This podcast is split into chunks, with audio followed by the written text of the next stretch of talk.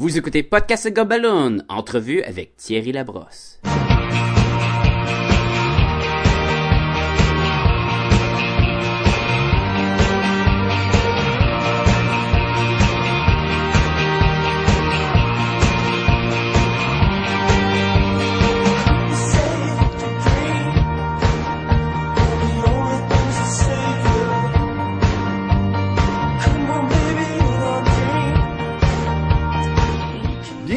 Podcast et Gumballoon, le podcast sur la bande dessinée, le cinéma, l'animation et la culture populaire en général. Vous êtes en compagnie de Sébastien Leblanc et de la voix chaude de ce podcast, Sacha Lefebvre. Salut tout le monde. Ouh, sensuel.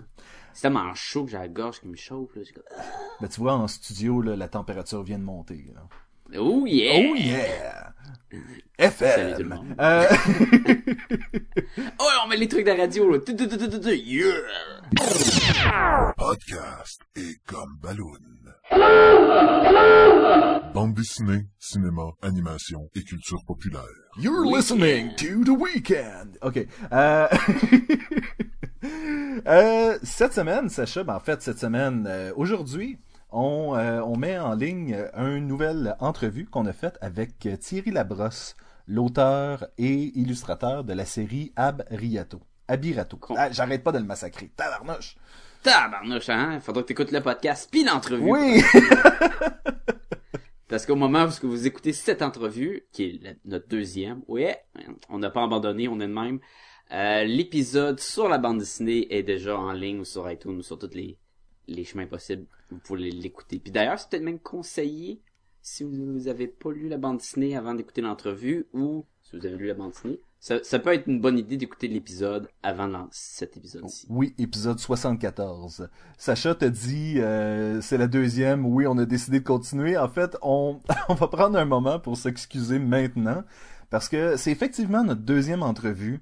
On a encore des problèmes techniques de son. Puis par problème technique de son, Sébastien Vegas tout le long de l'épisode. C'est exactement ce qui se passe. J'ai les gaz qui sonnent euh, le, le Imagine, le- ça serait tellement le plus drôle au monde. Euh, non, en fait, c'est ça, c'est qu'on on a comme des bruits que- dont on n'arrivait pas, euh, on n'a pas, on on n'a pas réussi à s'en débarrasser finalement. Et c'est un peu dommage, mais l'entrevue en tant que telle est super intéressante. Donc, euh, moi, je vous recommande de passer par-dessus euh, la, la pauvre qualité sonore. Mais pensez pas, avançait pas votre, euh, votre barre dans iTunes. Là. Non, non, c'est ça, passer par-dessus ab- comme... abstraction du bruit. là. Exactement, exactement. Passer dessus de façon émotionnelle. Et Puis le P, c'est lors de l'enregistrement, il y avait le son était impeccable. il y avait aucun bruit. Non. C'était c'était juste pour dire dans votre face. Mais écoute, c'est notre deuxième, hein. On apprend encore, puis plus que ça va aller, plus que le son va être malade. Et vous allez voir, en fait, Thierry a des choses intéressantes à dire sur, euh, oui, sur sa bande dessinée, Abirato, mais aussi sur euh, ses influences, sur euh, ce que ça prend pour pour mettre ensemble une bande dessinée, des trucs comme ça. Donc, j'ai trouvé que c'était vraiment une entrevue vraiment intéressante. Ben oui, j'étais surpris, je pensais que ça serait super plate, puis j'étais comme, ah non, c'était c'était pas bien. Tu pensais pas ça, pantoute. Eh, T'avais super hâte. Eh oui, puis c'était super. Donc, sans plus tarder, voici l'entrevue. Donc, on est en compagnie de Thierry Labrosse, auteur et illustrateur de la bande dessinée Abri... Abirato. Excuse-moi, je- déjà je massacre le nom de, de ta bande dessinée. Bonjour Thierry. Bonjour, bonjour. Euh, oui, c'est vrai que c'est pas un nom facile, hein. Abirato. Tu veux-tu un peu nous parler de cette bande dessinée-là, qui, qui a déjà deux volumes de sortie, puis on attend avec impatience le troisième volume? Tu veux mettre un spoiler alert? Oui, ben... Si Ben, en fait, veux, on si y- tu veux en révéler plus. on ira euh, pas trop en profondeur parce qu'on va effectivement faire un podcast sur Abirato, donc on veut pas non plus aller trop profondément, trop profondément dans l'histoire. D'ailleurs, qui est peut-être déjà sorti. Oui. mais mais en fait c'est ça on voulait on voulait on voulait surtout faire un survol de la série voir un peu ça a été quoi tes euh, tes sources d'inspiration des trucs comme ça. Euh, moi j'ai quelques questions par rapport à la série. J'ai je, l'ai lu récemment puis j'avais quelques j'ai fait ça aussi avec la petite révolution où est-ce que soudainement j'avais des théories par rapport à des trucs et Des théories fausses. et des théories fausses et justement boum m'a corrigé par la suite donc je suis content de pouvoir euh, je suis toujours content de pouvoir savoir exactement c'était quoi qui euh, Donc, le ça fin se passe à Montréal, ça se passe à? Montréal Ah donc oui, ça- euh, donc c'est c'est quoi c'est- ça a été quoi la, la, la, base d'Abirato? Qu'est-ce qui a qu'est-ce qui a fait germer l'idée? Ben moi, euh, j'ai toujours voulu faire une espèce de, de, de bande dessinée de science-fiction qui, est- qui était urbaine et qui se passait euh, justement euh, dans une ville américaine. Et bon, je ne pourrais pas faire autrement que de, de la faire à Montréal. Et ça fait longtemps que j'ai envie de faire une bande dessinée comme ça. D'ailleurs, quand j'ai travaillé avec euh, Arleston sur la série Montréal, qui est une autre série que j'ai faite juste avant, c'était ça un peu mon désir. Et c'est sûr qu'Arleston, en tant que scénariste, a amené euh, ses idées, a amené euh, l'univers de science-fiction dans une toute autre direction, qui était très agréable à faire également. Mais quand arrêté à, je- là, je me suis mis à écrire. Là, j'ai voulu faire cette espèce d'histoire-là que j'avais en tête depuis des années. En fait, c'était la première fois que j'écrivais. Quand je me suis mis à écrire euh, Abirato, j'avais commencé à prendre des notes. J'avais deux histoires en parallèle. J'avais euh, j'avais l'histoire d'un jeune homme qui débarque dans une grande ville. J'avais aussi une fugitive qui était euh, recherchée par, par l'État. Et euh, je savais pas dans quelle direction j'allais. T'étais en aller. train de choisir laquelle des deux histoires, Exactement. lequel filon tu voulais suivre dans le fond. J'écrivais les deux histoires en parallèle. Jusqu'au moment où est-ce que j'ai décidé, j'ai dit, ben non, c'est la même histoire. Ça se passe dans le même contexte. C'est- deux histoires en parallèle. Et là, tranquillement, Abirato a vraiment commencé à prendre forme. On pourrait dire les personnages secondaires, l'intrigue avec la compagnie Jouvex, qui est très importante aussi dans l'histoire. Et de créer une espèce d'univers euh, futuriste, essayer de le faire différemment que ce qu'on a l'habitude de voir au cinéma, mais en même temps faire euh, quelque chose de très crédible, qu'on puisse y croire. C'était bien important pour moi que l'univers soit très crédible. Puis assez différent de ce qu'on a l'habitude de voir au cinéma. Puis c'est ça au cinéma, le- l'espèce de futur dystopien où est-ce que la civilisation est en ruine et ainsi de suite. On l'a déjà vu et on sent pas que c'est quelque chose que tu as emprunté à une autre référence quelconque. Tu sais, je veux dire peut-être que c'est le fait que un c'est ta ville. Euh, je veux dire, il y a des références qui sont encore là présentes. Tu sais, je veux dire, c'est le métro. avec Juste les- le les métro, le les Square. VG, Ouais. euh, le, le Les pont en ouais. ruine, des trucs comme ça. Euh, Est-ce que tu sens que c'est un peu ça justement qui te dissocie de toutes ces espèces d'univers-là un peu glauques qu'on a l'habitude de voir? Ben, je vous cacherai pas, puis les gens vont peut-être le, le sentir un peu à la lecture, c'est que j'ai été beaucoup influencé par le film Blade Runner, qui, a, été, qui a été marquant pour moi. Euh, en fait, tout le travail de Ridley Scott, c'est, ça a été euh, important aussi dans, dans mon imaginaire, qui lui-même s'est beaucoup influencé de la bande dessinée, je pense à Moebius en particulier. C'est sûr que quand je me suis lancé sur cette voie-là, je savais que il fallait que je fasse les choses un peu différemment. Je dirais que dans Abirato, je me suis servi de, de pontifs, de, de trucs qui, euh, qui existaient déjà, des classiques, des, euh, des archétypes, et j'ai voulu le remanier avec une sauce différente. De le rendre, euh, essayer de le rendre le plus, euh, dans la mesure du possible, de, de le rendre qu'on y croit. Rendre ça accessible, Accessible, dans le fond. euh, Ce, qui est, ce qui est un peu drôle, considérant, je crois que cette bande dessinée-là a un- quand même un fort succès en Europe. Bonne question. En fait, euh, c'est un livre qui, je, je, dirais pas un fort succès, je dirais plutôt, c'est un livre qui, euh, qui a énormément de potentiel, qui s'est pas, malheureusement, pas fait beaucoup remarquer. Ok, j'avais, j'étais resté sur l'im- sur l'impression qu'il y avait quand même, t'avais quand même un, un fanbase. Oui, j'ai quand même un fanbase, ça c'est clair. Euh, ceux qui aiment ça aiment vraiment ça. Mais en ce moment, euh, au moment où c'est sorti à Birato en 2010, on était déjà dans une situation en, en Europe, ce qui arrive en ce moment, c'est qu'il y a énormément, il y a une surproduction de bouquins. Donc c'est très difficile pour un auteur ou une nouvelle série de se faire remarquer.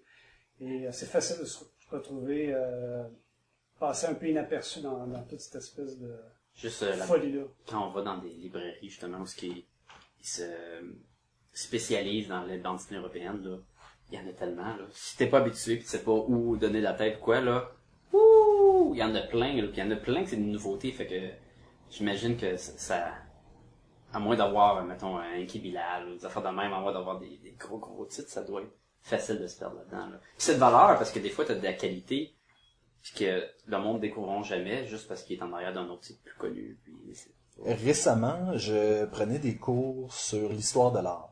Puis, euh, on nous montrait qu'au départ, la peinture était exposée en touche à touche. Ce qui veut dire que toutes les toiles étaient collées les unes sur les autres aux expos, euh, aux expos, les, les foires de Paris, puis les trucs comme ça.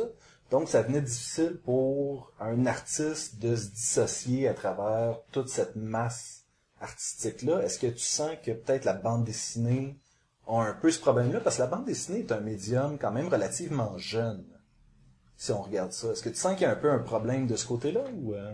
Ben, moi, je pense que de, de- dans tous les arts, que ce soit le, le cinéma, la littérature, euh, c'est difficile de vendre, euh, de vendre sa salade. Tu sais, c'est... Et c'est pas ma job, tu sais, comme euh, c'est c'est vraiment le travail de l'éditeur, puis ou de distributeur, du libraire, puis bon là-dedans c'est euh, là ça devient du commerce, hein, ça me dépasse complètement. Euh, moi ma job c'est de faire le meilleur bouquin possible, et, euh, et ça vraiment j'ai sincèrement l'impression d'avoir euh, de donner tout ce que j'ai à chaque fois que je fais un truc, et euh, je te dirais que après c'est une autre game. C'est un je jeu d'attente un peu, c'est attendre de voir est-ce que ça va marcher, est-ce que ça va couler, est-ce que ça va... euh, Oui, puis c'est un peu ce que c'est un peu la, un peu la stratégie des éditeurs, puis des euh, ils mettent plein de livres sur le marché, puis ils regardent sur les 10, je sais pas 10 titres qu'ils mettent sur le marché, euh, il y en a un peut-être qui va immerger, puis bon ben tant mieux, mais pour le trouver, il fallait mettre 10 ti- titres sur le marché. C'est une stratégie qui, euh, est logique dans une logique de, commerce, mais euh, je suis pas sûr que c'est une bonne affaire pour les auteurs également. Puis de l'autre côté, bon, ça c'est un tout autre débat. Mais... Ben, le même phénomène était euh, observé à l'époque euh, où est-ce que des compagnies comme Timely Comics, qui est maintenant connu sous le nom de Marvel, euh, avaient commencé par publier des euh, magazines pulp, puis par la suite des bandes dessinées, et, et par la suite, c'est ça, essayaient de trouver qu'est-ce qui marchait et en sortait une vingtaine d'autres au détriment des droits d'auteur, justement, puis des trucs comme ça. Donc, c'est un, espèce de combat qu'on vit encore à ce jour, finalement. Oui, ben, je présume. Euh, Je connais pas exactement cette réalité-là, euh, comme tu parles avant des, euh, avant Marvel, tout ça, comment ça fonctionnait. Je pense que les droits d'auteur sont, sont quand même respectés. On a des contrats pour ça, puis euh, j'ai confiance à ce niveau-là. Mais, euh, Mais je veux dire, la réalité d'artiste est encore, somme toute, difficile. elle est difficile. Elle est difficile. faut vraiment vendre beaucoup de bouquins pour, euh, pour euh, exister en tant qu'auteur. Moi, je, je vais y aller avec une question que j'avais sur le livre. Je sais pas si c'est parce que je suis montréalais, mais Oui, c'est parce que t'es Montréal. c'est probablement parce que je suis montréalais.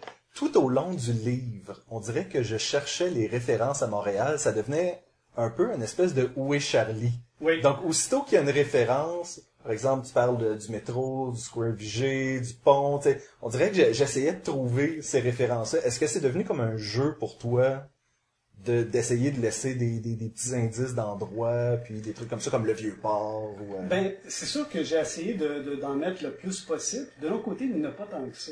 Euh, Non, je sais, puis je grugeais, je sais. J'étais comme, non, il y a d'autres indices, je, je vais savoir où est-ce qu'on est. M'a trouvé des endroits, là, c'est... Puis en même temps, euh, tu sais, pour moi, pour moi, euh, comment je peux dire ça, Montréal, ça reste, euh, oui, c'est important l'histoire, mais ça reste euh, euh, un accessoire. Euh, Le décor est comme un accessoire à l'ensemble. Et euh, tu sais, supposons que j'ai besoin de dessiner une chambre d'hôtel, ben je dessine une chambre d'hôtel, puis après je dessine un trottoir, je dessine un trottoir, puis c'est sûr que j'ai fait au début du repérage avec mon appareil photo.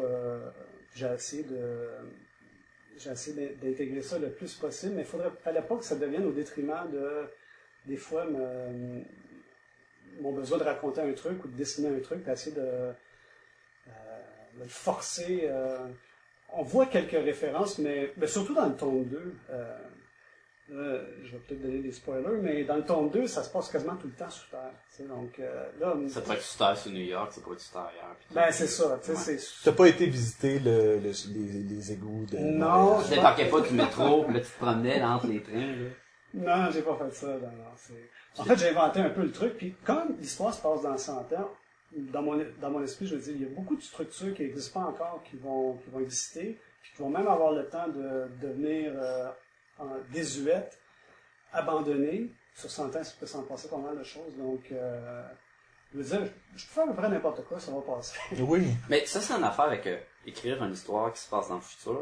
C'est que t'as deux choix. Soit que tu dis, je prends ce, ce principe-là pour faire n'importe quoi, dans le sens, puis y a pas personne qui va me chialer après, puis va me dire, hey, tu peux pas faire ça, c'est- c'est pas vrai. On le met dans 100 ans, tu le sais pas. Si je veux que mes voitures, ils volent, ils vont voler. Ou tu peux y aller si tu utilises les données de ce qui se passe présentement, puis tu fais, mettons, des calculs qui est plus de recherche. Est-ce que la façon que c'est de même, la politique s'en va dans une direction? La pollution, si on fait rien, ça s'en va. Souvent, c'est un terme connu que ben là, il y a des gros nuages gris puis il y a trop de pollution parce qu'on est dans un monde où on, on se préoccupe de la pollution. Fait qu'il y a toujours ce- cette recherche de est-ce que je veux vraiment pousser mon histoire pour que le monde va l'être pour dire c'est vrai. Puis ça devient un, un, un regard sur la société de attention, si on fait ça, si on continue comme qu'on est, on va aller dans la direction, mettons, d'une histoire. Parce que euh, t'avais cette- Absolument. Ah oui, absolument. Oui, j'avais ces préoccupations-là parce que déjà, euh, dans Birato, l'eau a déjà monté. On est déjà dans les conséquences du réchauffement climatique tel qu'on le prévoit ou qu'on le prédit. Et justement, si on regarde comme il faut, comme l'hôtel où est-ce que euh, Riel débarque, par exemple. Avec les box, puis... euh, Ah, Ouais, c'est troublant, ça. Ben, en fait, ça existe ça. déjà au Japon, C'est- ce, ouais, genre de... absolument. Tu peux vraiment, puis c'est tout petit de même. Oui, tu te loues un... Oui, c'est comme japonais. un sarcophage. Tu te loues un cercueil, là. Il appelle ça des... Comment il appelle ça? Des... euh, Je ne sais plus du nom pour ça. Des... Mais en fait, euh, ça se passe sur la rue Saint-Denis. Et euh, donc, je me suis... Puis même, j'étais allé faire du repérage. Je me suis promené pas mal dans la ville pour voir si l'eau montait, jusqu'où elle irait. Et comme par exemple, euh, l'eau mont- monterait jusqu'au rez-de-chaussée, peut-être jusqu'à la rue Ontario, où la côte commence à monter. Là. Donc justement, euh, l'hôtel de Riel, dont je parlais, il est, il est un peu devant le théâtre Saint-Denis. Ok. Je le replace pas. Mais c'est pas- c'est pas grave, c'est pas Et comme grave. ça- J'étais comme, j'étais comme, ah, je suis capable Non, je, je suis pas capable de, Non, mais... Je pense qu'il y a un Saint-Hubert en ce moment. C'est ça le théâtre Saint-Denis? Je sais pas. Je sais pas. On ira voir dans 100 Oui, ans. ben c'est ça, mais j'essaie de, de le figurer. Mais on va aller voir dans 100 ans. Dans 100 ans, puis... euh, Parce qu'on va tous avoir eu nos, euh, nos piqûres de jouex. Ah oui. Oui. Est-ce que c'est quelque chose que tu crois qui est, euh, qui est peut-être un... Parce qu'on sent qu'il y a des commentaires, là, il y a des commentaires Oui. sociaux beaucoup dans ce livre-là, côté politique. T'en parlais dans Côté- première question. Dans la première question, moi, il y a, il y a- le commentaire que oui. le commentaire que j'ai cru qu'il y avait, c'est peut-être aussi avec cette espèce de force policière là d'un bord, de rebelles de l'autre qui se battent quand même pour une cause que eux croient juste, Oui. parce que c'est la base de toute rébellion dans le fond, Oui. c'est que tu crois en ta cause. Et c'est ça, j'essaie. Est-ce que je voyais des parallèles avec des événements qu'il y a eu à Montréal? On- on- et, euh, Absolument. Absolument. Et ça a été écrit avant. Ok. Euh, ça a été écrit même avant le printemps euh, arabe. Euh, le livre, est sorti- le, le- le premier est sorti en 2010. C'est comme un an et demi, deux ans avant les. Mais de la, de la violence policière dans les manifestations, Ah, il y en a déjà. C'est ça, ça. c'est Non, non, j'invente rien. J'invente rien, mais, euh, mais c'est vrai que j'étais j'étais quand même étonné de voir que s'est produit des choses par la suite qui ressemblent beaucoup à ce que j'ai un peu la mise en scène que j'ai pu faire. Ça colle, ça marche, ça fait avec le comment que le- les gens pourraient réagir. Et c'est vrai qu'il y a, une critique sociale qui se passe à travers mon histoire, mais comment je pourrais dire ça? C'est euh, ma préoccupation, c'est d'abord écrire une histoire avec des personnages qu'on y croit, parce que c'est moi au centre du débat, j'essaie le plus possible que ce soit une histoire. euh, c'est l'être humain, tu sais, c'est qu'est-ce qu'il vit puis qu'est-ce qui se passe. En fait, c'est ça que les gens, c'est ça qui les touche, c'est ça qui les intéresse. Mais à travers ça, je crée sans m'en rendre compte. euh, je prends des positions sans m'en rendre compte. Et euh, loin de moi l'idée de faire une espèce de, de morale, de, de prêcher quoi que ce soit. Je m'en, pas que je m'en fous. J'espère me tromper quand je fais des prédictions comme ça pour l'avenir. Euh, On mais, espère tous que tu mais de l'autre côté, je trouve que ça colle terriblement avec nos inquiétudes actuelles. Euh, si euh, dans le pire scénario venait à arriver, ben euh, l'histoire tient la route. tu sais, euh. C'est- Ça serait plausible. Ouais. Il y aurait. euh, je pense que tu avais d'autres. euh, tu avais parlé de. Bon, premièrement, c'est ça, tout ce qui est euh, les avancées médicales. Oui. Et à ce moment-là, est-ce que c'est possible?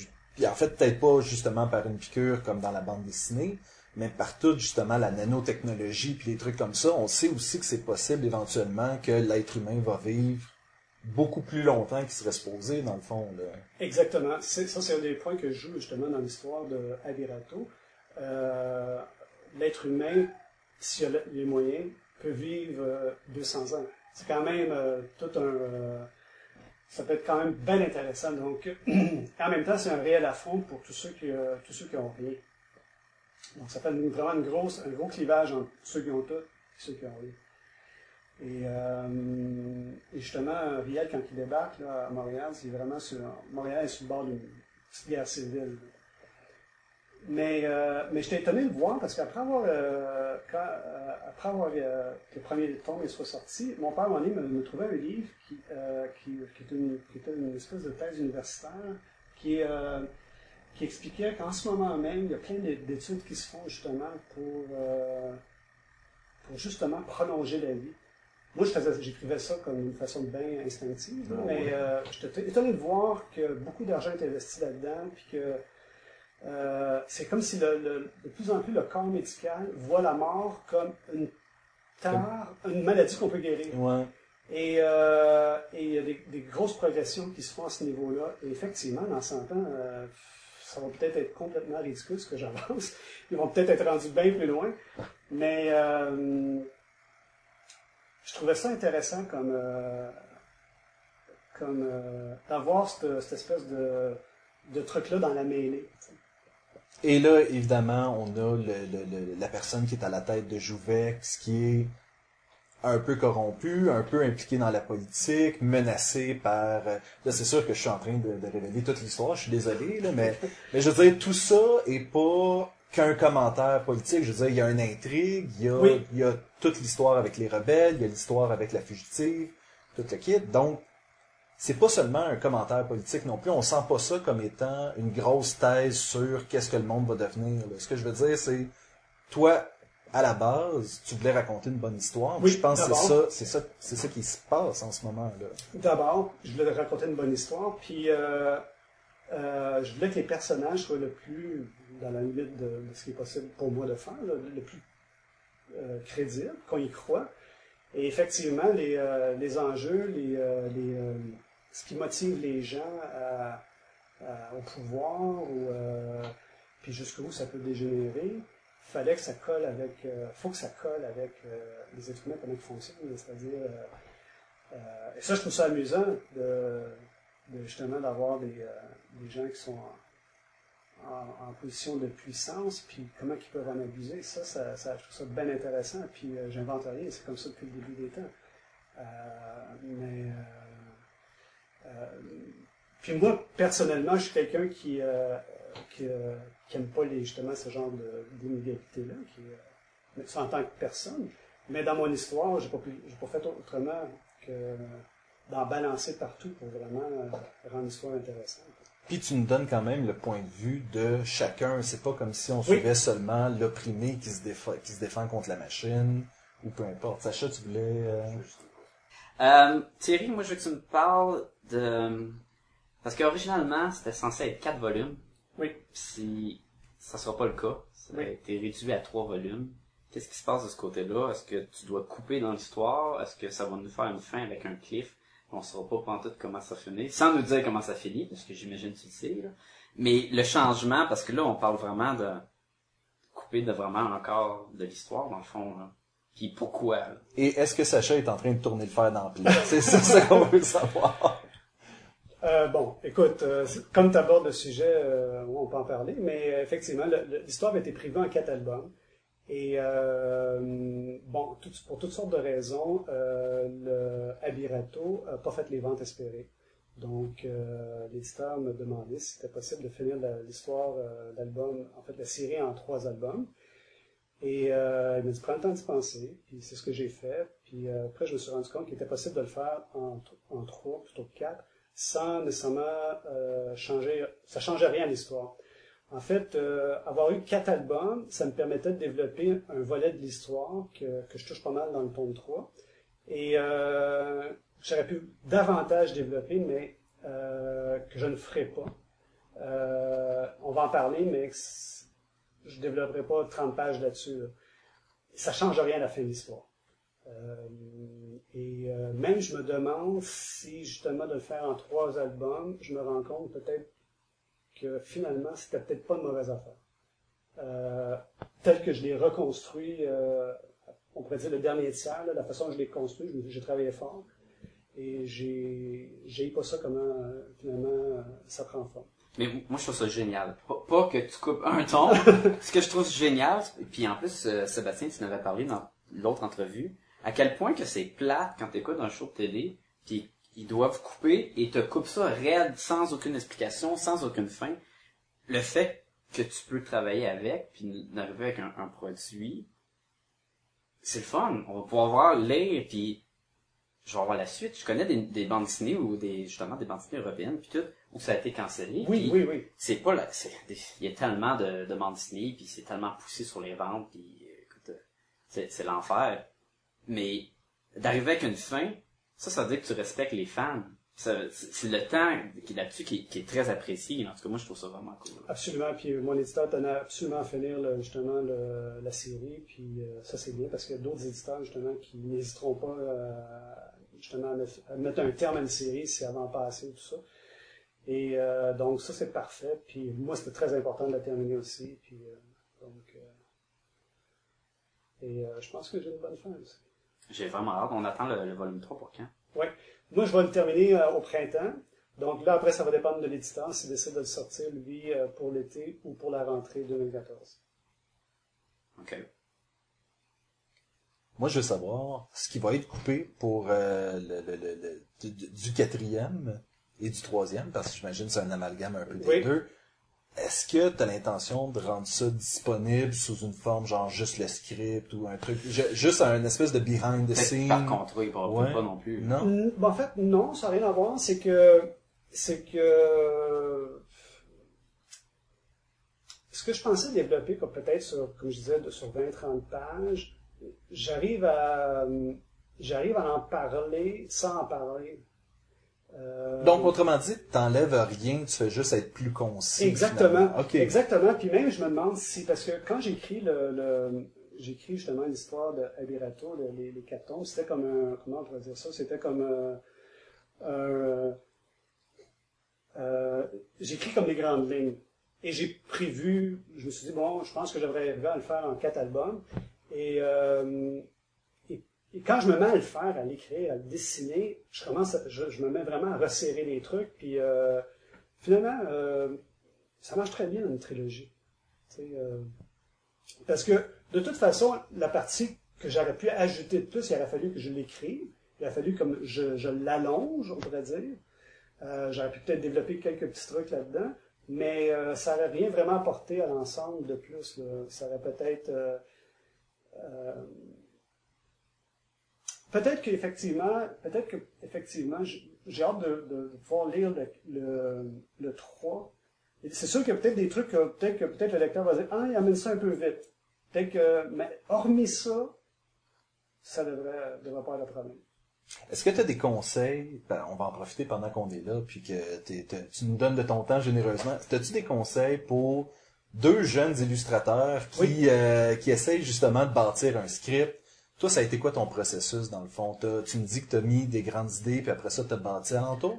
Oui, mais moi, je m'attendais pas à écrire. hein. Euh, c'est vraiment nouveau. Ça fait depuis euh, six ans peut-être que j'écris.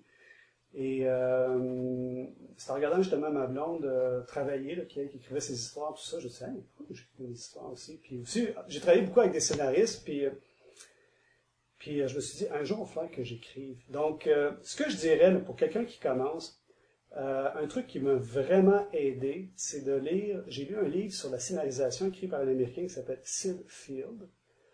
Euh, c'est Stéphanie qui m'a fait découvrir cet, auteur-là.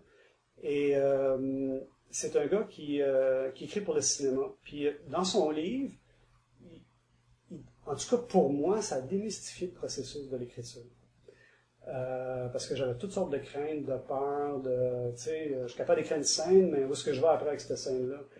Et euh, comment qu'elle s'enfile avec d'autres scènes pour créer? L'introduction, le dénouement, l'enchaînement, tout ça, Ce euh, livre-là m'a vraiment, euh, ça s'appelle euh, Screenplay ou scénario en français de Sid Field. Et je le recommande. Très bonne lecture, facile à lire. Et euh, ça, ça m'a donné des outils. Puis à partir de là, j'ai commencé à prendre des notes dans un calepin noir. J'ai commencé à écrire des histoires, des idées, euh, des bouts d'idées. Puis, euh, et à un moment donné, il y a des scènes, moi ça a pris cette forme-là, il y avait des scènes que je voyais dans ma tête. Puis ce que je savais, je disais, hey, ça, je veux la dessiner, cette scène-là dans le livre. Donc, je, je, je l'ai- je l'écrivais du mieux que je pouvais. Et, euh, et euh, je commençais à, à- En fait, c'était un peu la méthode qu'il explique dans son livre, c'est que tu t'écris tes scènes dont t'es sûr, tu écris ça sur un petit bout de papier. Puis là, après, euh, tu, joues- ligne, genre? tu peux jouer dans l'ordre. Puis à un moment donné, tu dis, ah oui, celle-là, elle va là, celle-là, elle va là. Ça, c'est sûr que celle-là, faut qu'elle soit avant. Donc là, tu commences à bâtir ton truc. Tu dis, entre les deux, ça me prend quelque chose. Puis tranquillement, tu bâtis ton... euh, C'est comme un puzzle qui prend forme. Ou Et t'as une idée géniale pour cette scène-là, plus vers la fin, mais tu rajoutes un lien au début Pour faire lier les deux, ou euh, des trucs comme ça, là, dans le fond. là. Mais, mais dans le fond, tu partais pas avec le, le principe, souvent, quand tu essaies d'écrire une histoire, puis ce que le monde te dit en général, ça te prend un début, ça te prend une fin, puis remplis le, le milieu, ou tu faisais un peu... Mais tu sais, on dit, si tu veux écrire une histoire, faut que tu saches comment ça finit. Ça, c'est vrai. Ça, De- je, de- ça, je suis d'accord avec ça. Il faut que tu aies une idée de c'est quoi la fin. Peut-être pas tout le portrait, mais il faut que tu aies une bonne idée. Supposons que tu as une intrigue policière. Euh, même si c'est pas clair dans ta, dans ta tête, euh, je sais pas qui l'a tué ou whatever, là, euh, il faut que tu saches où tu t'en vas. Parce que si C'est pas qui l'a tué, hein, ça, ça peut être ça. ben, c'est difficile à bâtir ton truc parce qu'après, tu développes des scènes qui mènent. Puis le lecteur, inconsciemment, ou, euh, il, il- il va sentir que tu sais quoi, tu t'en vas. Là, pourquoi tu me racontes ça si finalement on, genre, on perd notre temps? Là? Parce que techniquement, c'est que chaque scène devrait bâtir un truc qui te mène vers la fin. Tu sais, C'est, c'est tout Il un- devrait pas rien d'inutile, Il fond. devrait avoir rien d'inutile. Et s'il y a des trucs d'inutiles, c'est parce que c'est le, le writer ou le, le scénariste qui a, qui a brodé sa pause qui s'en allait. Puis, mais techniquement, là, c'est comme un, un chemin de fer qui s'en va vers la gare. Puis euh, toutes les scènes ont cette fonction-là, c'est amené par là. Puis euh, si tu structures bien ça, euh, toutes tes scènes ont une utilité. Est-ce que le titre a une utilité? Ouais, le titre? De préférence, c'est mieux. Euh, je déconseille le latin. Ah, c'est sûr que quand j'ai... euh, premièrement, j'ai... euh, bon, ma série s'appelle Abirato. Euh, quand tu sais c'est quoi, tu te dis, ouais, c'est vrai, c'est le fun comme ça. Mais euh, par contre, euh, peu de gens parlent le latin, donc euh, quand les gens demandent à leur libraire, as-tu euh, amaretto? On en a, mais pas pendant que le magasin est ouvert. Mais je pense que j'ai appelé ça Abriato pendant un mois avant de, de voir le titre. Ah, Mais oui, ok. c'est ad, ad irato ou... Mais quand tu le sais pas, comme tu dis, tu le sais pas, puis tu dis, ben, c'est le nom de quelqu'un. C'est Ad, Ben, c'est ça. puis- Mais ça, c'est pas pire, ça peut rester un, un truc mystérieux, mais c'est vrai que d'être écrit en deux mots, c'est ça qui porte à confusion. J'aurais peut-être dû mettre un seul mot, que ça soit une faute d'orthographe. Euh, Abirato.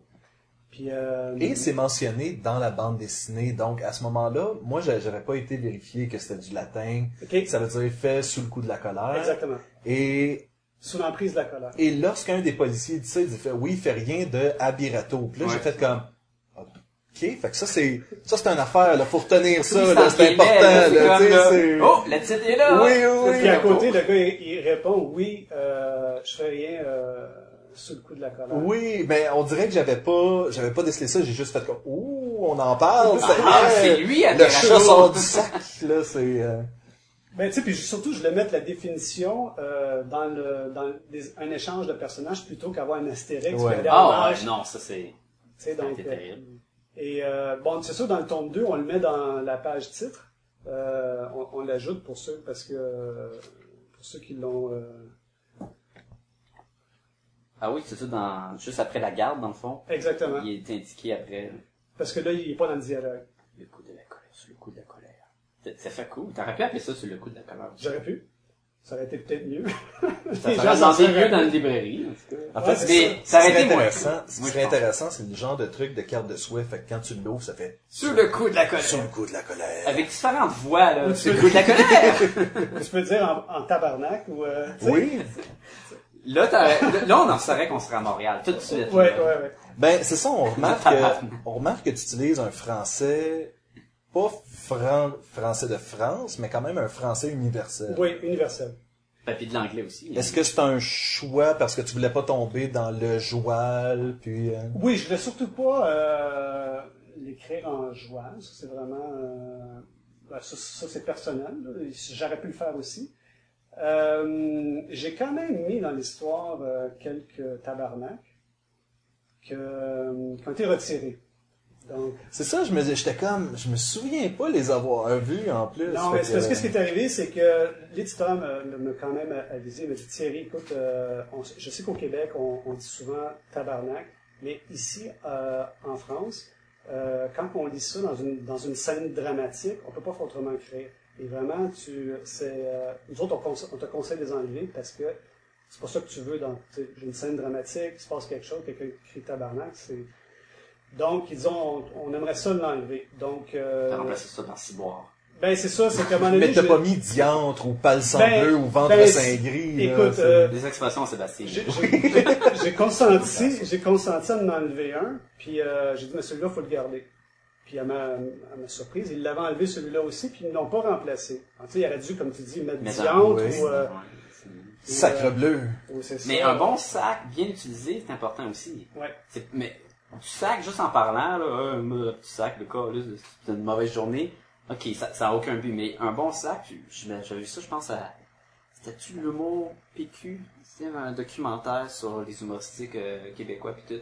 Il y en a un qui disait ça que, si tu utilises ton sac, il y a une raison pourquoi il est là, il est vraiment pour mettre l'emphase que ça, t'avais un ton calme pis tout. Puis là, ça a un punch, il va être apprécié. Ben, c'est le poids des mots. C'est c'est ça l'affaire, c'est que ces mots-là ont un poids. Puis justement, de les voir par écrit, tu les sonnes dans ta tête, tu les dis, puis en même temps, ça te met un peu... Fait à quelque part, je comprends que tu voulais utiliser ces mots-là, puis je trouve ça un peu dommage, justement, qu'on n'a pas l'espèce de force de ces mots-là. Est-ce que tu le regrettes un peu? Est-ce que... Ben, je, je- il y a- comme je te dis, il y a- un endroit où j'aurais préféré le garder. Euh, si on était pour l'enlever, ben, il aurait fallu euh, utiliser quelque chose d'aussi fort, hein, euh, comme euh, putain, ou je sais pas, bordel, ou euh, quelque chose qui est quand même euh, euh, Une portée. une portée, exactement. Donc, euh, je pense qu'à un moment donné, j'ai, ils ont laissé, j'ai, mis un fuck. Oui, je l'ai vu. je pense que de la police. Mais ça, ça non, c'est des figurants qui sont là. Oui, parce que t'as- t'as un anglophone, Ouais, je pense ça, fais puis- comme euh, « fuck those damn rebels ». ou Ouais, un truc ouais, je pense que c'est là. ça. ouais, Je pense que c'est, c'est ça.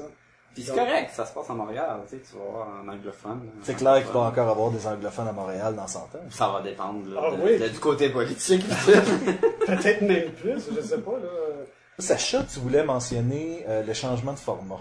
Le- oui, pour- il y a un changement de format entre le volume 1 et 2 Ouais, hein. d'à peu près un centimètre et demi, je te dirais, c'est à l'œil. Écoute, je sais pas pourquoi ça s'est passé, là, parce que c'est comme bien. euh, bon, l'éditeur est à Paris. Euh, C'est la même compagnie. Là, c'est- Ouais. Fait que là, on a perdu un centimètre de cette histoire. non, on a gagné un. On a gagné un. On a gagné Parce un que volume centimètre. 3 va être encore plus grand. Et là, ça sera concept dans la librairie. Oh, oh, oui, c'est vrai. Pour créer un escalier, justement, dans ta bibliothèque.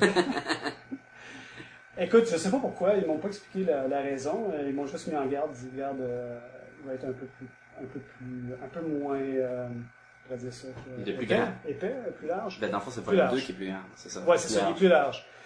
Est-ce Euh, que ça change ton style visuel? Pas ton Non, style non, visuel, non, ton parce dessin? non, non, parce que mes, mes, euh, mes, mes, euh, comment je cases. Ouais, mes cases, ma, mise en page est pareille.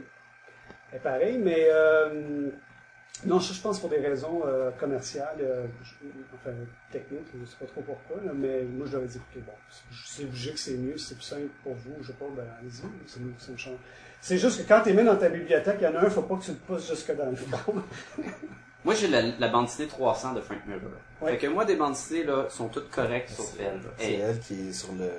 et, et ouais, comme ça, de l'autre côté. Ah oui, elle Euh, à là. l'horizon, c'est long, là, ça accroche. Le pire format ever à avoir dans une librairie, là. Non, c'est pas vrai. Le pire format, moi j'ai un livre de couverture de vieille bande dessinée qui est trop grand pour aucune bibliothèque. Là. Je veux dire, il faut juste... Faut que je le mette dans l'autre sens. Ça, c'est... euh, ça dépasse Oui, un peu comme genre. ceux-là, mais c'est ça, tu peux pas mettre ça dans une bibliothèque, Non, ça rentre juste Fait, pas. fait que dans le fond, ce que je dis, que c'est- c'est pas vraiment grave, un centimètre, En fait, Sacha est en train de dire merci beaucoup de fucker sa bibliothèque. Là. Comment C'est tout croche. Pour ça, faut Non, que ça mais- je te dis, faut pas ta pousse jusque dans le fond. Tu la tires. C'est ça Ouais. le truc. Comme avec euh, des, mangas, là, faut pas qu'ils On voulait te demander, t'es un illustrateur, t'es un auteur, c'est si t'avais à recommander de la bande dessinée, ce serait quoi? C'est quoi les bandes dessinées qui toi tu trouves c'est les incontournables? Oh, bonne question. Euh, Je te lance ça de même, là. Paf, t'as pas eu le temps d'y penser, là. écoute, je suis pas quelqu'un qui a lu beaucoup de bandes dessinées dans sa vie. je lis un peu de tout, mais euh, de bande dessinée, je n'ai pas lu tant que ça. Euh, Ben, j'en ai quand même lu quand même, mais euh, euh, une qui me vient à l'esprit, pour moi, que j'ai beaucoup aimé, c'est, c'est je trouve un chef-d'œuvre, c'est euh, Electro Assassin de Frank Miller puis Bill Sienkiewicz.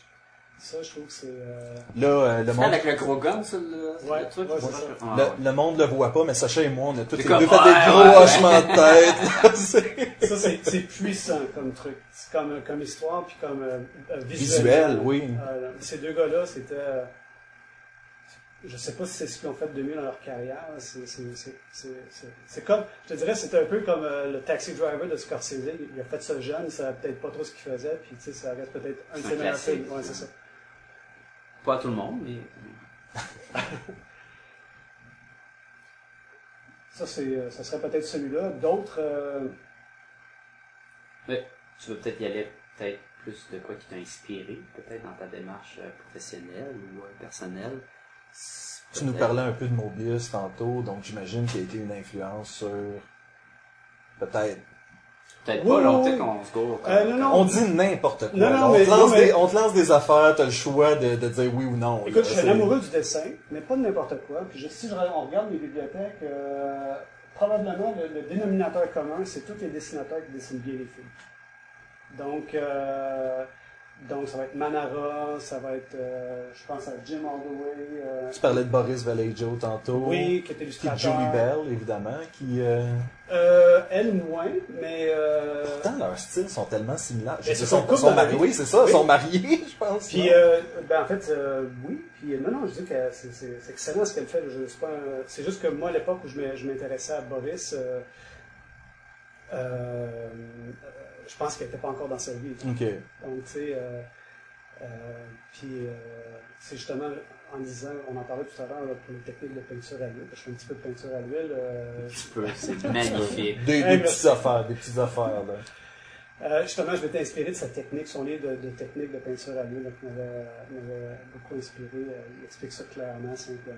puis ça m'a- On a vraiment le goût de consulter maintenant, en tout cas. Moi, j'ai, euh, j'étais intrigué. Un autre aussi pour l'illustration qui m'avait beaucoup aidé dans les techniques, euh, c'est euh, Sorayama. J'ai, j'ai un de ses livres que j'avais acheté euh, dans les années 90 où il montre, euh, il, il fait un, il fait une espèce de tutoriel euh, sous forme d'image, il explique sa technique. euh. et c'est ce qui est étonnant, c'est que moi je suis illustrateur aussi. Euh, Ah ouais? On en apprend, hein, Oui, oui, oui. C'est une entrevue choc. Les vraies affaires sortent, là. Puis, Le euh, point. Le point. Disons que toutes les. je, suis- vraiment un autodidacte, donc je suis quelqu'un qui a beaucoup été. euh, je suis quelqu'un, c'est dans ma nature, j'aime beaucoup apprendre les techniques, puis j'en ai beaucoup mangé, j'ai beaucoup lu là-dessus. Donc, j'étais étonné de voir euh, qu'un gars comme euh, euh, Rockwell, qui peignait à l'huile, ou Sorayama, qui travaille avec de l'acrylique puis du crayon sur du carton, ou encore Valero à l'huile encore sur du carton, c'est toujours la même technique. C'est toujours. Un dessin, euh, enfin, on ne rentre pas dans les détails, Non, là, c'est non, pas mais- un show visuel, là, mais euh, ça revient pas mal toujours à la même Sacha va mettre des images sur le site web, là, Ah, ça tu va vas être fantastique. là. Le qui qui est mentionné, là? Il va tout mettre, Je vais là. juste mettre du Terry Dodson. En fait, ça va- de chicks, ça- de ça va être filles, une biographie, Il est bon, euh, il est super bon. Mais, euh, donc, dans le fond, toi, ce serait tes incontournables, ce serait ça, dans le fond, ce serait les artistes qui t'ont inspiré. Des bons dessinateurs, comme je disais en particulier, ceux qui dessinent bien les filles, ça c'est important, c'est un must. Oui, fait donc, euh, si les gens euh, veulent te trouver, où est-ce qu'ils peuvent le faire? Ben, j'ai un site, euh, thierrylabrosse.com, où est-ce qu'on peut retrouver pas mal euh, ce que je fais. Puis aussi, euh, tous les vendredis, je mets une image sur un site, un blog collectif qui s'appelle lacontrebande.com. Et donc, on est quelques auteurs de bande dessinée. Et, un, c'est un blog euh, communautaire, on peut dire. Et ce que tu mets en ligne sur la contrebande, c'est plus un peu humoristique, dans le fond. Oui, ces temps-ci, je suis dans, une, euh, dans un Macabre humoristique. Ouais, ouais, j'ai trouvé un petit filon, j'ai j'ai bien du fun avec ça. que, euh, pour l'instant, j'ai pas trouvé, trouvé de nom à la série, là, mais c'est, euh, on pourrait dire, La Baronne et Charles. Et, euh, C'est bon, j'aime ça. Ah, euh, on a, on a. En primeur. Primeur. Tu penses-tu envisa- envisager de faire peut-être un recueil quand Oui, tu en j'aime- avoir assez? oui, j'aimerais ça en avoir une bonne centaine, faire un petit livre avec ça, absolument. Euh, oui, parce que euh, ça a l'air de plaire. Les gens, les gens en parlent, les gens rient, tout ça. C'est vraiment bien. Merci. Et ju- jusqu'à maintenant, à chaque fois que t'en as mis un sur Facebook, ça a suivi d'une Oui, foule de commentaires, donc... euh, Ben oui. fait que non. Ben, Thierry, merci beaucoup d'avoir fait cette entrevue avec nous. Oui. Ben, merci de m'avoir invité, c'est bien le fun. Puis euh, je suis fan justement de, de vos podcasts, donc euh, ça fait plaisir d'en faire partie. Ben dans ce cas-là, on dit à la semaine prochaine. Yeah!